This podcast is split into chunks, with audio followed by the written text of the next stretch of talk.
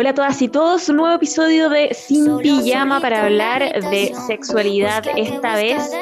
Quiero comentar que pese a que sabemos con total certeza que el sexo beneficia a la salud, todos los prejuicios sociales al final terminan castigando a las personas mayores de 60 años en relación a su actividad sexual. Y por eso hoy con mis compañeras Katy y Daisy vamos a hablar sobre este temazo, la verdad, porque la idea es desmitificar prácticamente. Y em, bueno, a esto se suma también, sabido, una serie de cambios que naturalmente el cuerpo va manifestando. El punto es que debemos cambiar esta visión que ya es muy retrógrada. Hay que atreverse también a abrir la discusión en la mesa, con la familia, con los amigues, en sociedad, ¿cierto? Siempre en tribu, con mayor educación, eliminar los mitos que hay en torno. Así que me gustaría partir, eh, Katy, abriendo con una pregunta que es eh, prioritaria. Por la edad, por ejemplo, ¿se perderá realmente el deseo sexual? Este, este mito que hay en torno a esta, mm, esta pregunta que se hace la gente en general, que al final uno va quizá incluso sintiendo un miedo inconsciente, arraigado, que no se da ni cuenta. Una misma de repente empieza a tener temores que ni siquiera son reales, sino que son más bien creados por la sociedad. Y además eh, también se habla mucho de que puede llegar a ser menor incluso la función sexual realmente. Entonces, habremos comentando justamente sobre esto. Hola chicas, bacán verlas de nuevo. Hola Katu, hola Daisy. Hola a todas y todos quienes nos están escuchando nuevamente en nuestro capítulo de Sin Pijama, Educación Sexual para Todos. Y sí, el tema que nos convoca hoy día es muy importante, sobre todo porque Hemos visto cómo en el contexto pandemia también toma especial atención las personas mayores, el cuidado de la salud y en este caso la salud sexual de las personas mayores. Por otro lado, cierto, como dices tú, desmitificar esto de que las personas mayores prácticamente se vuelven asexuadas después de cierta edad, eh, mayores de 60, 65 años, cuando vemos que hoy día la población cada vez envejece más y tenemos mujeres que viven por lo menos hasta los 90 años en promedio y eso habla también de que seguimos manteniendo una sexualidad totalmente activa. Las personas que de hecho son más activas sexualmente eh, se mantienen también por mucho más tiempo viviendo proactivamente. Así vemos, por ejemplo, en estas agrupaciones de más adulto mayor autovalente, en donde realizan muchas actividades físicas y entre ellas también vemos como las mujeres adultas mayores en esos espacios también hablan sobre su vida sexual de manera más abierta también. Y obviamente eso de, desmitificar a propósito, ¿cierto?, de que hoy día las personas mayores tienen actividad sexual, las mujeres, de hecho, decir que el único órgano que nunca envejece de nuestro cuerpo es precisamente el clítoris, el cual puede erectarse hasta el final de nuestros días, el cual puede sentir y tener orgasmos infinitamente, y no precisamente por el acto penetrativo, ¿no? En este caso, si bien existen algunas cosas que lamentablemente con el pasar de la edad se deterioran, pero eso no quiere decir que no seamos eh, sintiendo placer en nuestro cuerpo. O sea, yo veo a Pedrito Pascal y todo pasa, como que no. Exacto, o sea, en el fondo también en ese sentido. Es visual, es visual, ¿no? Las hormonas siguen funcionando, si te das cuenta en ese caso, eh, el deseo, el placer, siguen funcionando y aunque mucho está eh, estos estereotipos de hacer sentir a las mujeres personas mayores que también, porque no sé, que se les cae todo, en el fondo no son atractivas sexualmente. Yo creo que eso también hay que sacarlo de, de nuestra cultura que también trata de mostrar siempre a una mujer perfecta y hoy día las mujeres pueden tener actividad sexual hasta más larga edad.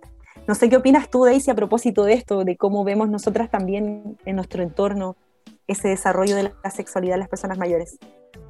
Y hola a todas, todes, hola chicas, qué bueno estar aquí nuevamente.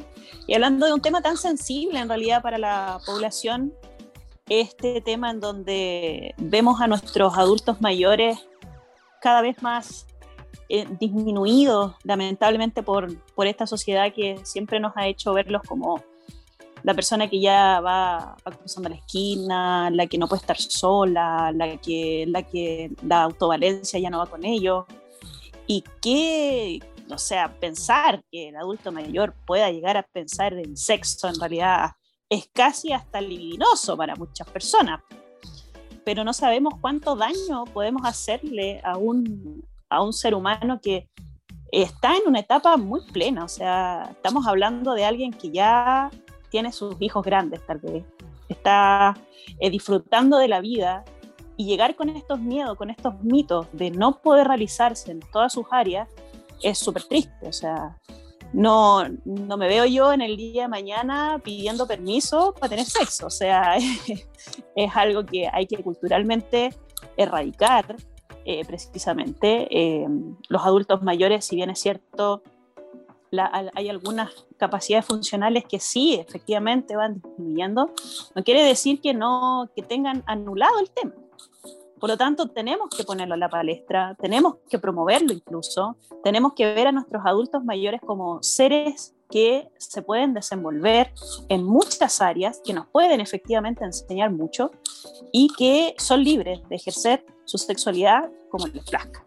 Así es, oigan, me gusta mucho escucharlas porque la verdad es que además hay un tema del que creo que se habla poco y deberíamos abordar, que bien ustedes comentaban este estereotipo de la mujer que pasa a la tercera edad y que básicamente tiene que estar, ¿cierto?, cumpliendo un rol casi como de abuela de cuento, así vestida ya eh, para partir de una manera eh, que no, que no rompa algún esquema mental en el conservadurismo. Y claro, sin querer quizá como que se aleja o, queriendo se aleja de, lo sexual, de, mm, de, lo atractivo, digamos, de, este juego más eh, erótico, del erotismo propiamente tal. Independiente de que, por supuesto, entendamos el sexo no como un acto penetrativo, sino que comprendiéndolo en, su expansión, ¿cierto? En todo lo que significa la sexualidad.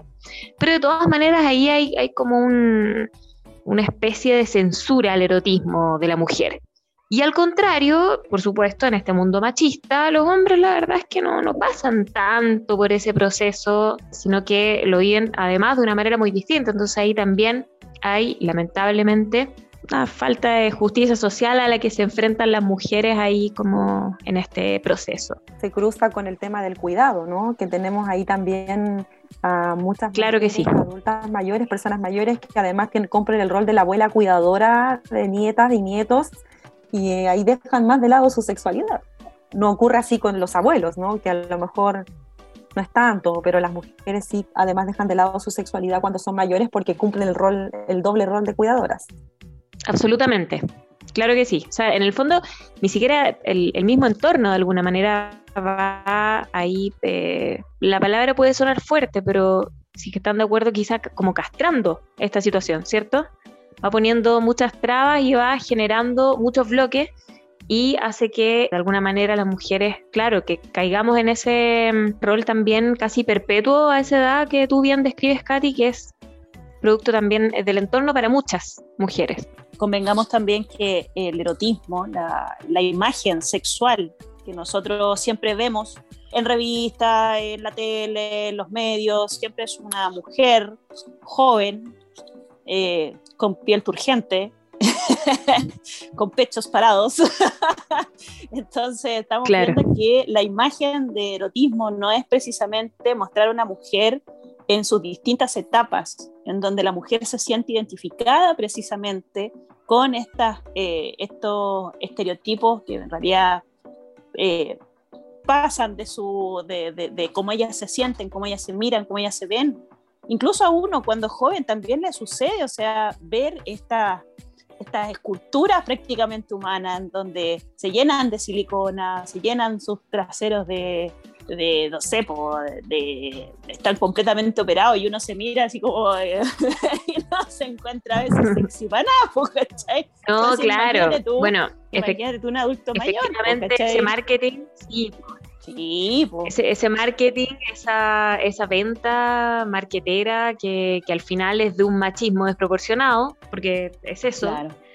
Y, y, bueno, nosotras de hecho, como periodista, aprovecho de, de, comentarlo porque me parece importante Justamente estos últimos años hemos tenido harta lucha por reclamar, las mujeres periodistas feministas, por reclamar que los medios no sean sexistas. porque la verdad es que es eso, o sea, son espacios mediáticos a través de los cuales se discrimina, se imponen estos prototipos machistas y pasa exactamente lo que tú dices, que, la verdad es que al final es, es tremendo el, efecto porque va permeando por las generaciones, o sea, no, no, vemos un cambio ni siquiera hoy, o sea, 2021, plena revolución feminista incluso, uno no ve el cambio todavía desde los medios de comunicación, ni desde el marketing, ni de la publicidad como bien lo comentas tú. El otro día me pasó, de hecho, eh, aprovechando de, hablar de esto, mm, me dejó muy choqueada, pero la imagen de, mm, de un señor de entre 70 y 80 años de haber tenido, el señor que aparecía en, un, barco, digamos, en una imagen de, un viaje, no me acuerdo qué agencia era, y al lado de él había una chica, eh, literalmente de, de haber tenido unos 22 años, una modelo pero, o sea, pintadísima. Yo te prometo que lo vi y dije, esta es una imagen de, de los 90, como, o sea, no, no podía creer que de verdad una publicidad hoy día se estuviera emitiendo de esa forma, o sea, tremendamente patriarcal, la mujer absolutamente también como utilizada de alguna manera, o sea, como, el, digámoslo con todas sus letras, el clásico, la clásica imagen de... Eh, el viejo con la niña jovencita. Súper violento también, como... Creo que ahí tiene mucha razón. Oye, Daisy, tú en, la consulta, tú como matrona, ¿cuáles han sido, por ejemplo, las principales inquietudes de repente a las que te has enfrentado recopilando estas demandas de, mujeres en, en la tercera edad o hombres en la tercera edad? Bueno, hay en realidad muchas, muchas inquietudes. Una de ellas es la, disminución de la libido, por ejemplo. La disminución de la libido no solamente, bueno, va por una parte hormonal, en realidad estamos hablando de que en el periodo menopáusico disminuyen efectivamente las hormonas que nosotros tenemos en nuestra etapa más fértil, lo que nos hace efectivamente sentir una baja.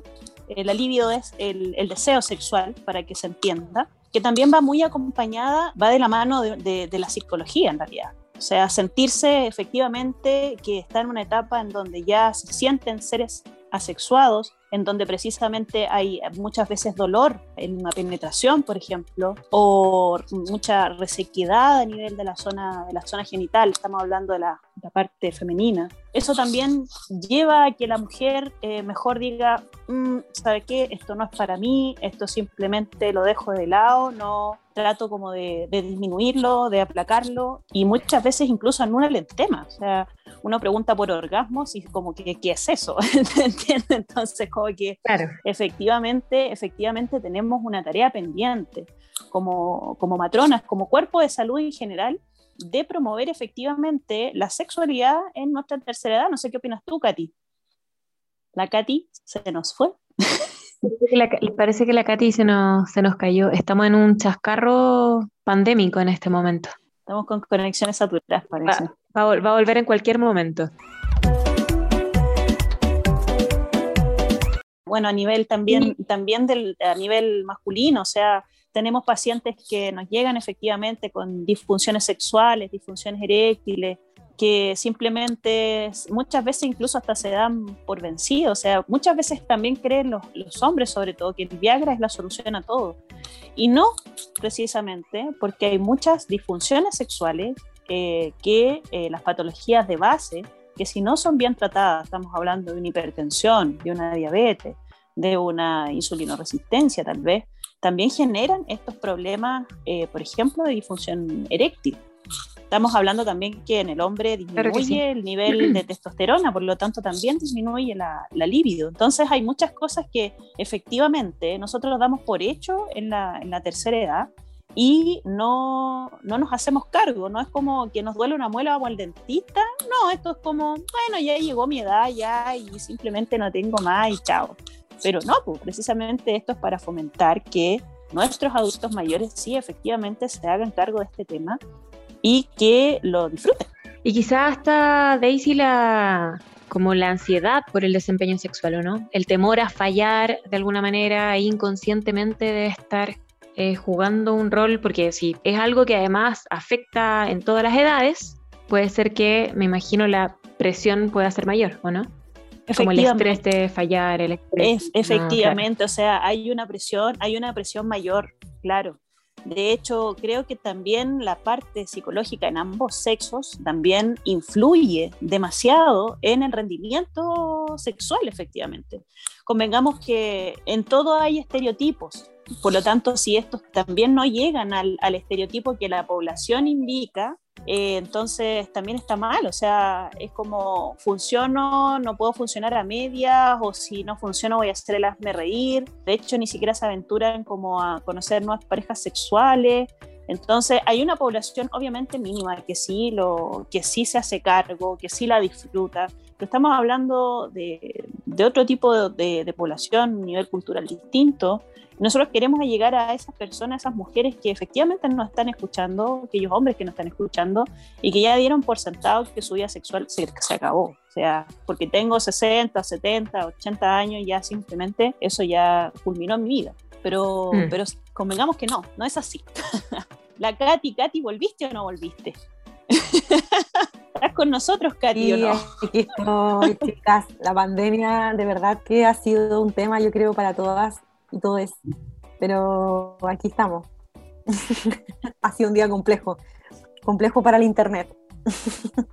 y, sí, a propósito de lo que se está dando en lo cotidiano hoy día, con estas, estos temores las personas mayores en, tener actividad sexual, pasa mucho, ¿no? Que llega últimamente también en la preocupación de las mujeres eh, mayores en tener sus controles ginecológicos al día, eh, mi papá Nicolau, a pesar de que ya eh, el papá Nicolau sabemos que es meta sanitaria hasta los 65 años, pero 64 años, pero hay mujeres que quieren seguir, que se les sigan haciendo todos sus exámenes, su chequeo, como dicen, porque viven más y porque quieren estar bien eh, sexualmente en, en, sus órganos genitales para poder tener más actividad sexual. Y eso también creo que a propósito de lo que llega hoy día en la atención primaria de salud, en esto de que las mujeres desean estar como al día con su chequeo ginecológico, también pasa porque quieren tener actividad sexual y sentirse sanas al menos eh, en su vida eh, genital, por decirlo de alguna forma.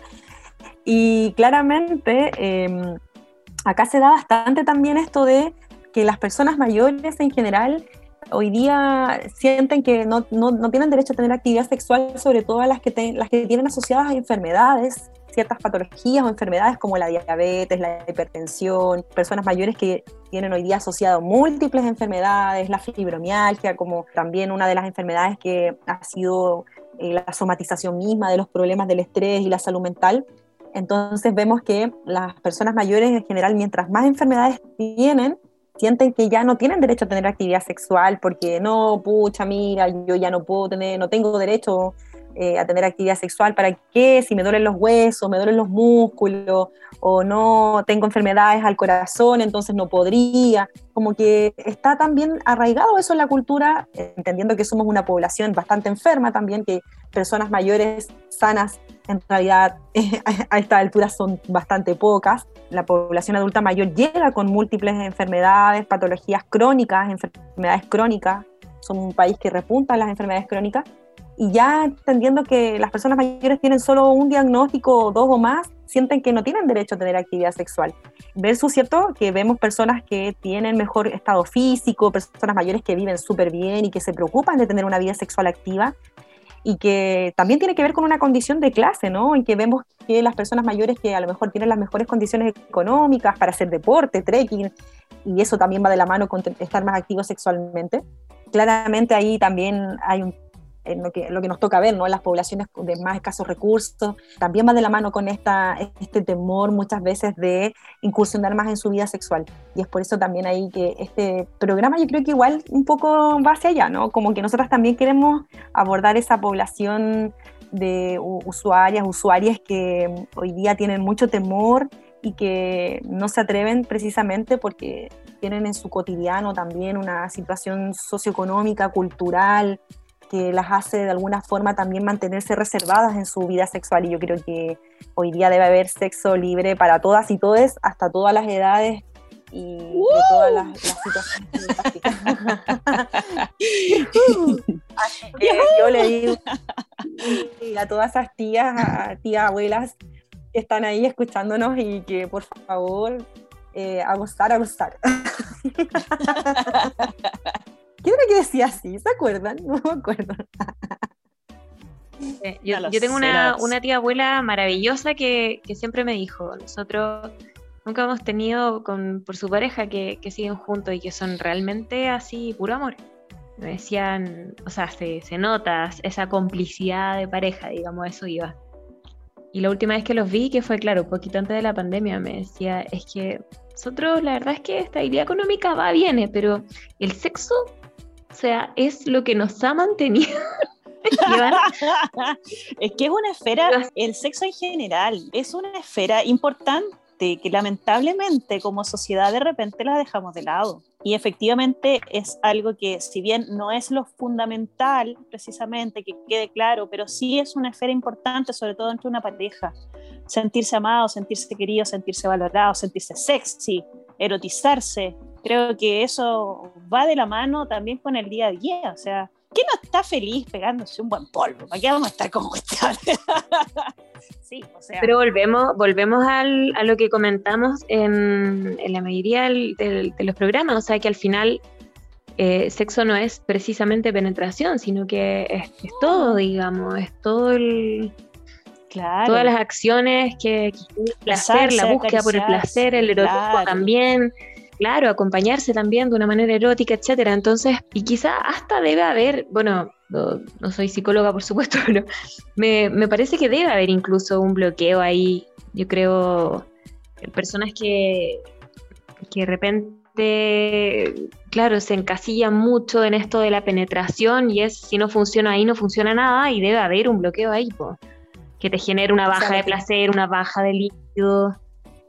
¿Mm? Exacto, lo que dices tú desde la penetración, por ejemplo, lo que comentábamos hace un rato atrás de mujeres que, por ejemplo, lamentablemente hoy día tienen problemas de la musculatura pélvica, los prolapsos vaginales, y para ellas es sumamente complicado el decir, puta, yo ya no voy a tener nunca más actividad sexual penetrativa, eh, porque pucha, se me caen las paredes de la vagina, pero también puede haber otra forma, esas mujeres, de tener el placer sexual, que es a través de tocarse el clítoris, que le estimulen el clítoris o que le toquen otras zonas erógenas como los pezones u otras zonas del cuerpo, que lo hablamos en nuestro, uno de nuestros primeros programas. Entonces, claramente, si hay un problema que muchas mujeres corrigen a través de estas operaciones, ¿cierto? intervenciones o ejercicios con kinesiólogas o kinesiólogos, también pensar como que hay otras formas de disfrutar más allá, ¿cierto?, de los problemas que, puede haber en la, que pudiera haber en la vagina o de corregir, ¿cierto?, cómo se, se dice muchas veces en que las mujeres somos las que más nos preocupamos de nuestro pasar como, como va a estar nuestra vagina futuro, pero claramente nadie se preocupa en general de que hay otras formas también de disfrutar el placer sexual. Así es. Oigan, queridas, a mí me gustaría ir eh, cerrando el programa con algunos tips que siempre, siempre vienen bien. Ustedes pudieran dar algunos, algunos consejos en su experiencia como matronas que han atendido, por supuesto, personas de, la tercera edad, respondido a esas demandas. ¿Alguna lista de ver por ahí? Sí, yo les recomendaría como tips quizás empezar desde más temprana edad, de manera preventiva, hacer ejercicios de musculatura pélvica. Sabemos que están muy de moda las bolas chinas, por ejemplo, para las mujeres que de alguna forma puedan prevenir a ti te nos caíste otra vez. Continuando con la, con la idea de Katy, lógicamente la salud pélvica se va cultivando desde, desde muy temprana edad en realidad. O sea, convengamos que tenemos que darnos cuenta de que tenemos un piso pélvico, musculatura abajo en la zona genital, que tenemos que cuidar, como por ejemplo, no hacer pesos exagerados, deliberados, sin, sin una presión adecuada, o sea, liberar pesos, por ejemplo, o sea, tomar cosas pesadas así nomás, hacer ejercicios de, de mucha brusquedad que impactan al final en la zona genital, utilización, por ejemplo, de, fajas, en donde la zona, la zona del útero se acomoda, sobre todo en la, en la época puerperal, cuando estamos recién paridas, por así decirlo. Esta utilización de fajas, por ejemplo, hace que el útero se acomode rápidamente en la zona donde debe estar, pero eso a la larga te va a generar igual un prolapso posterior porque estás eh, obligando al útero a tomar su forma habitual. Por ejemplo, no pasar largas horas en el baño cuando uno va a defecar, llevarse el celular y, y estar largas horas en el baño haciendo presión en esa zona pélvica, eso es nefasto. O sea, creo que nos falta Igual reconozco que envidio a la gente que tiene el tiempo para hacer eso, ¿ah? como que yo no... Sí, efectivamente. La guagua entre la, la, puerta abierta, así como que broma. claro. Algún día volveré a meter un diario al... Claro, pero efectivamente estás cuidando tu salud perineal sin quererlo en este mundo tan estresado. Ha sido el destino, Daisy, ha sido el destino. Claro, el destino. Bueno, la, la protección del universo.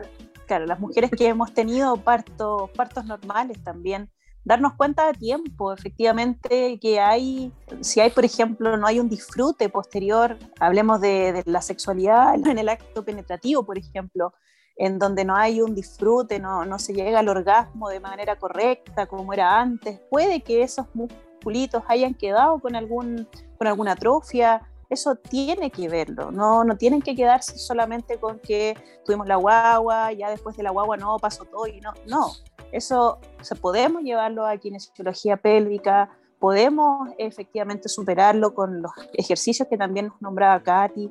Entonces creo que hay muchos tips que efectivamente nosotros podemos entregarle a las mujeres desde muy temprana edad para que efectivamente cuando ya lleguemos a la tercera edad, lleguemos power, pues chiquillas, o sea, que no, no, convengamos que no, no nos vayamos a, a, perder esta experiencia porque efectivamente no lo tomamos en cuenta cuando había que hacerlo. Y la Katy, la Katy. Aquí estoy. Katy, me gustaría, sí, me gustaría cerrar contigo. Si nos pudieras dar como algún último consejo para ir cerrando este, este capítulo. Yay, volví, volví. Bueno, no, o sea, en el fondo las escuchaba que mm, la prevención, ¿no? Que es lo más importante, pienso yo, actuar antes de que lleguemos a un, a un momento donde ya no se puede hacer mucho más. Me refiero como en base a lo que hablábamos de las paredes vaginales, lo que ocurre cuando avanza la edad, ¿cierto? Eh, pero como tips, yo les diría a todas esas personas mayores también que aprendan a querer sus cuerpos como son. No existe el cuerpo perfecto ni ideal. Si las mamás llegan como llegan, caídas, como sea, ¿cierto? Quererse así, de esa forma, creerse el cuento, que nadie les venga a decir, un tercero, un parejo, que les venga a decir que son bonitas o no, que ellas mismas se lo crean y que en el fondo también eso las impulse a seguir manteniendo su actividad sexual, incluso estimulaciones con ellas mismas en su cuerpo, quererse más. Frente a eso también eh, creo que es relevante el que no pensar que porque una ya es persona adulta mayor nadie me va a mirar, no le voy a gustar a nadie, creerse el cuento. Y en ese sentido también, aunque tengan problemas de disfunción, como lo hablaba Daisy, ¿cierto? De, no sé, por resequedad vaginal, que es cuando tiene, en este caso, la vagina también se ve que está con menos lubricación y hay menos eh, placer o menos deseo o apetito sexual, hay productos que se ocupan también, lubricantes. Nosotras entregamos y distribuimos de manera gratuita en los consultorios o los hospitales también deberían hacerlo qué bonito sería poder tener una política pública, por ejemplo, que en cada lugar hayan dispensadores de lubricantes para personas mayores o que tengamos centros de información masiva. Ahí vamos a trabajar en algún momento para que eso ocurra, pero creo que sería importante también empezar a motivar más la sexualidad de las personas mayores y a creerse más el cuento independiente de que nuestros cuerpos no sean perfectos o, como nos han hecho creer socialmente. Así que no, el tips es como hacerse más cariño, creerse más el cuento, si bien a lo mejor no puedo modificar más eh, los problemas que a lo mejor se vienen arrastrando de mucho antes, aceptar como son y buscar las estrategias entre círculos también de mujeres, como bien decía Katu, eh, hacer cosas en tribu, salir más con las amigas también, porque no solamente el disfrutar la, la, la, sexualidad adulta, muchas veces también es bueno conversarlo con las amigas también. Las personas mayores tienden a a veces esconder, eh, no decirlo en frente de los nietos, de los hijos, por, por temor, por tabú, pero pienso que también es relevante conversarlo más estas cosas que no pudieron hacer cuando jóvenes, conversarlo más libremente con las amigas. Así que nada, disfrutar la vida sexual en las personas mayores y eso, chicas. Yo creo también un llamado a los hijos de esas personas mayores. Dejen de verlos, de anularlos, dejen que vivan.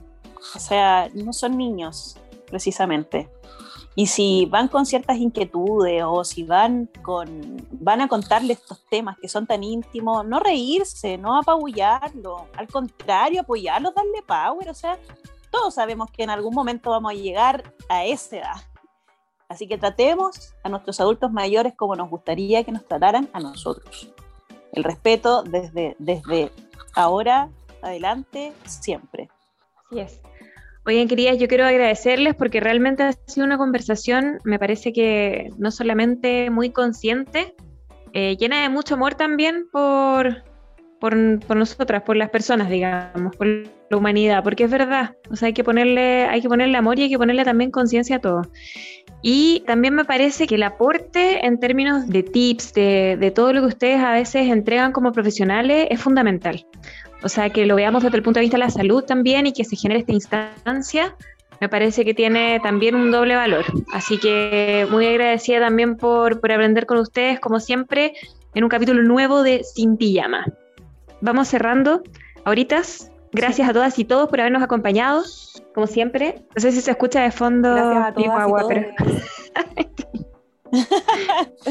Hasta limpió un poto entre medio, así que da lo mismo. Excelente, yo voy a ir a hacer una mamadera ahora, así que esto. Ya, muy bien. Con mucha producción, mucha producción. Ya quería. Besitos a todas. Besitos. Besitos, que te bien. Chau, chau.